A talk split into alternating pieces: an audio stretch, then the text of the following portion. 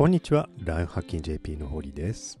これを収録しているのは金曜日なんですけれども、金曜日は雑談会ということで、週末にね、聞いてくださってる皆さんにとって、ちょっとリラックスできる話題を選ぶようにしています。昨日はですね、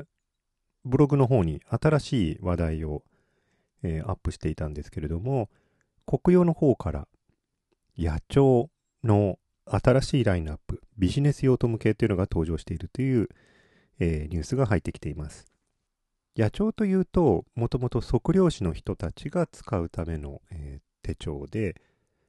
硬い表紙で、コンパクトで、薄い、まあ、ページ数はそれほど多くないんですけれども、中が方眼になっているので、こう図面を引いたりとか、文章を書いたりとか、そういったことをするのに向いていると。で、ページもね、水に濡れてもそんなにあの破れたりしないような強い紙を使っていますし、とても持ち歩きに便利だという、そういう製品ですね。で、この分野で、あの、測量士の分野で、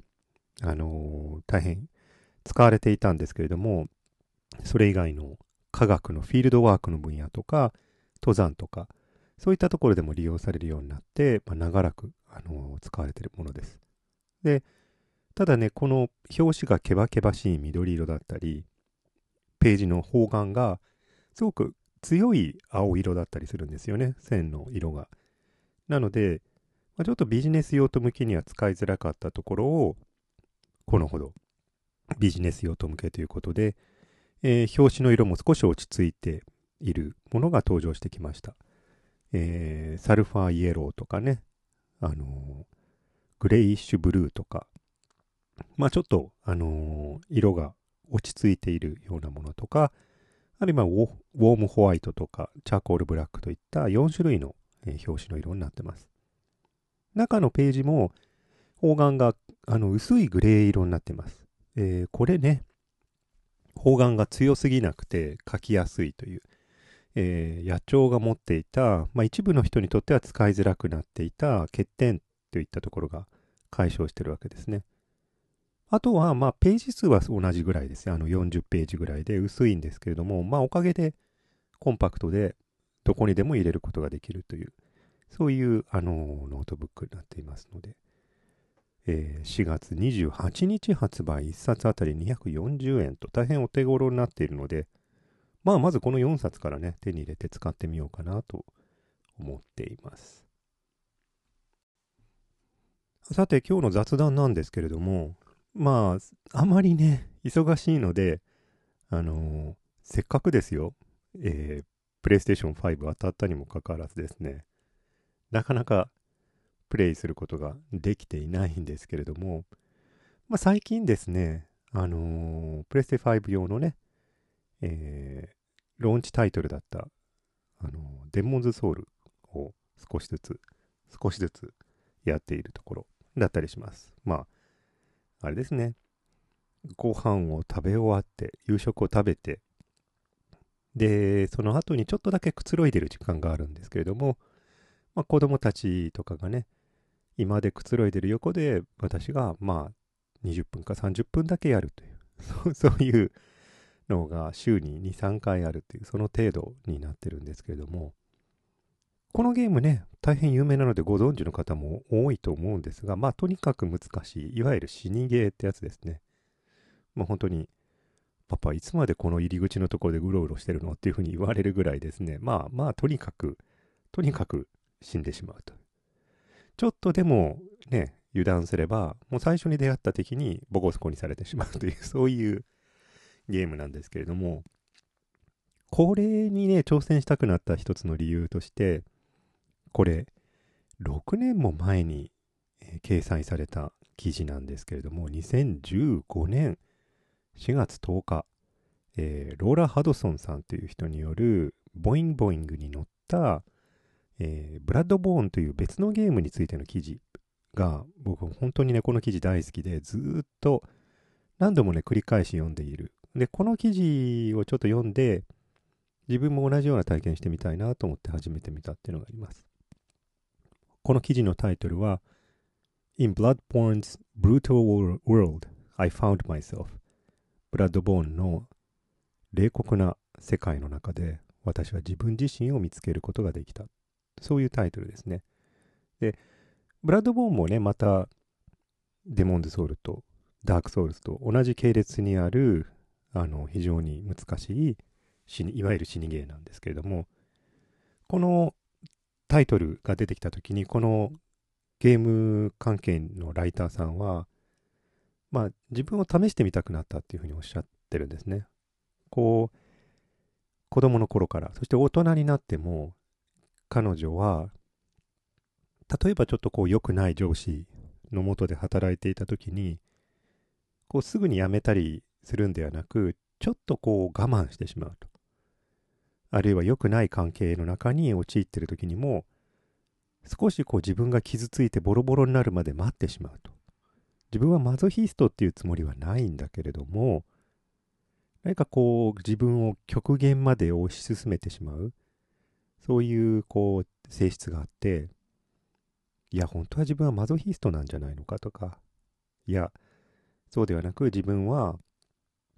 自分の側としてはできるだけ誠意を持って対ししたいので、限界までそれを推し進めてしまうという、ただ単に誠実であろうとしているだけなんだ。どっちなんだろうと。そういうことをなんかすごく悩んでたらしいんですね。で、この血み血みどろの何度も何度も死んでしまうこの限界をこうプレイヤーに見せつけてくれるこのゲームの話を聞いてすごく興味が出てきたらしいんですね。このゲームだったらば自分のその性質を一つ問い直すことができるんじゃないのかと。そう思ったらしいんです。興味を持ったそのね、ユーザーの反応っていうのが、ブラッドボーンをプレイしている人たち同士の間で、こう、チャットルームとかでですね、こうこうすれば戦えるよとか、こういう風にしたらクリアクリアできるよっていうこうアドバイスだけじゃなくて、あなたならできるよと。諦めちゃダメだと。自分を信じろみたいなこういうね、すごくこう、自己啓発的なそういうムードが漂ってると。こう、ゲームなのに何かこう、壁、人生の壁を乗り越えようとするかのような、そういうこう、あの、応援というか励ましみたいなものがあり溢れていて、すごく興味があったらしいんですね。で、ね、感想とかも、とにかくもう何時間も何時間も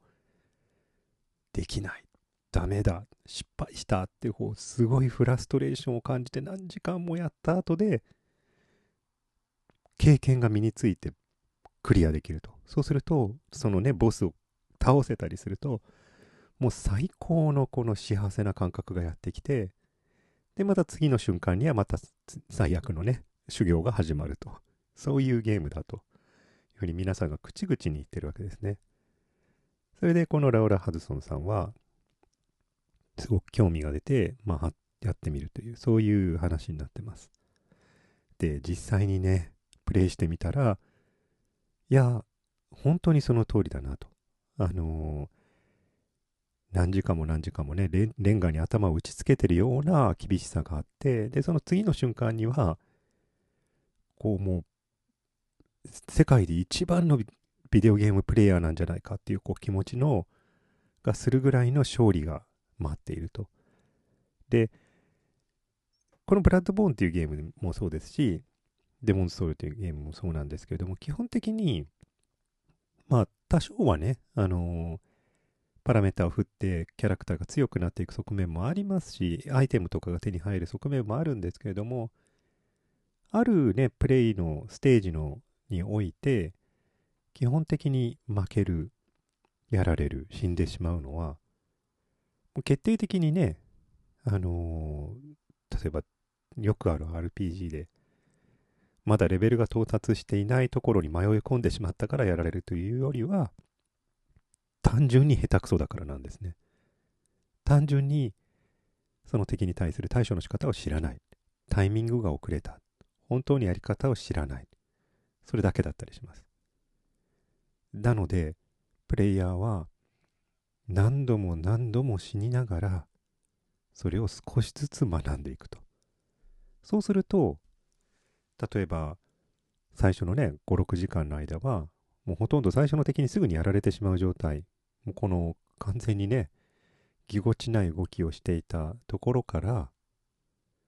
こうタイミングよく攻撃を入れてもう完璧なタイミングでパリーをしてボスの攻撃をスッと避けて懐の中に飛び込んで攻撃をしていくというそういったプレイヤーに自分が経験を身につけて少しずつ少しずつ変化していくと。そういうゲームなんですね。でホラーゲームなんですよ。ホラーゲームなんですけれどもホラーなのに怖がることがメインなのではなくてやがて経験を身につけていくうちに怖がっていてはクリアできないんだと。懐に飛び込んで勇気を出してで攻撃を加えていくと。そういうふうに行動が変わっていくんですね。とにかく乗り越えるためには逃げ回ってるんじゃどうしようもないと。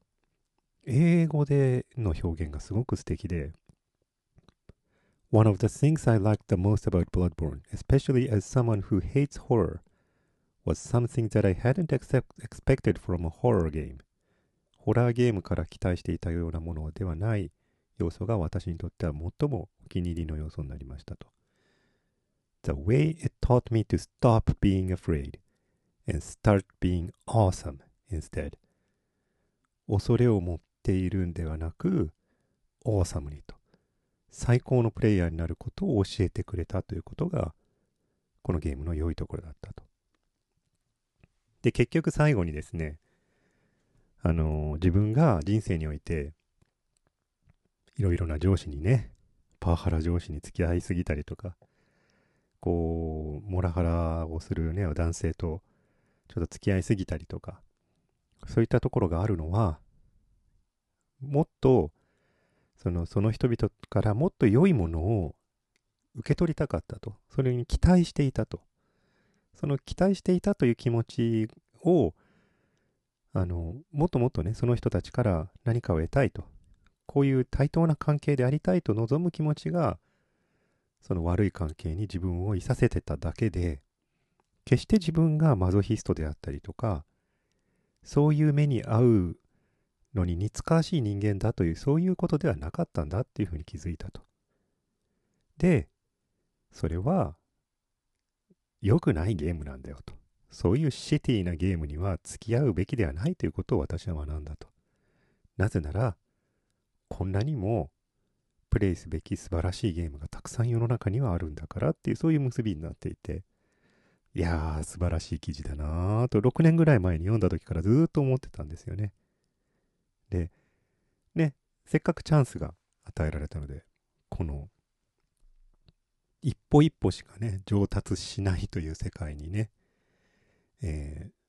自分もね、体験してみたいなと思って、ひょっとしたらね、週に2、3回の30分ずつだと、1年や2年かかるかも可能性はあるんですけれども、まあちょっと試してみようかなと思ってやってます。すでにですね、えー、あまりに自利品になってしまうので、キャラを作り直すということすらやってます。えー、ね。それでも、確かにその通りなんですよ。えー、全くもってゲームに慣れていないから負けるんですよね。で、少しずつ少しずつ、あ、このタイミングでいいんだと。力んでこういう風な動きをしなくてもいいんだと。ここでこういうふうにちょっとサイドステップするだけで避けられてすぐに攻撃を返せるんだと。ああ、なるほどね、と。人生においてもこういうこと多いんですよね。あのやってくるものは結構理不尽なんですけれども、少しずつ少しずつその理不尽なものの中に生き延びるための活路みたいな、こうすれば死なないぞみたいなね、えー、場所ってのが見つかるんですよ。で、それは何も自分がね、すごいからとか、自分に才能があるからとかそういうのではなく、もう単純にただ生き延びる方法を見つけたっていうことに過ぎないのかもしれませんけれども、でもそれでいいんですよね。あの、stop being afraid, learn how to be awesome っていうね。それは他の人にはね、なんでそんなことも最初からできてていいじゃん、当然じゃねえかみたいに思われるものかもしれませんよ。でも、自分自身がそれに向き合うことができるようになったってことが、自分にとって意味があるということでね、自分にとって意味があることが、何よりもまず大事なんですから、えー、外から見てね、客観的にどうなのかっていうことよりも先に、前は不可能だったこと、前はなかなか恐怖があってで、ね、試すことができなかったことであっても、少しずつそれが自分にとって向き合えるものに変わっているというね、こういう変化を自分自身への了解として楽しんでいくというのもいいのかなと思って、